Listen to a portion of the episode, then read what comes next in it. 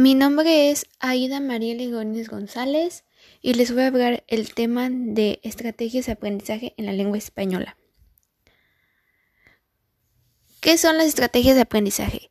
Las estrategias de aprendizaje son una guía flexible y consciente para alcanzar el logro de, los objetivos propuestos en el proceso de aprendizaje. Como guía deben contar con unos pasos definidos teniendo en cuenta la naturaleza de la estrategia. ¿Por qué es importante tomar en cuenta las estrategias de aprendizaje dentro de las competencias educativas? Durante el desarrollo de las clases y en el proceso de formación, transmisión y adquisición del conocimiento, el docente debe implementar tácticas que conllevan al alumno aprender, aprender.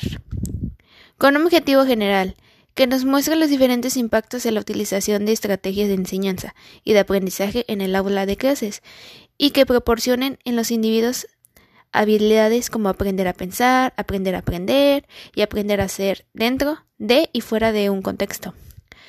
¿Cuál es la finalidad del docente alumno y el uso de estrategias de aprendizaje en la lengua española?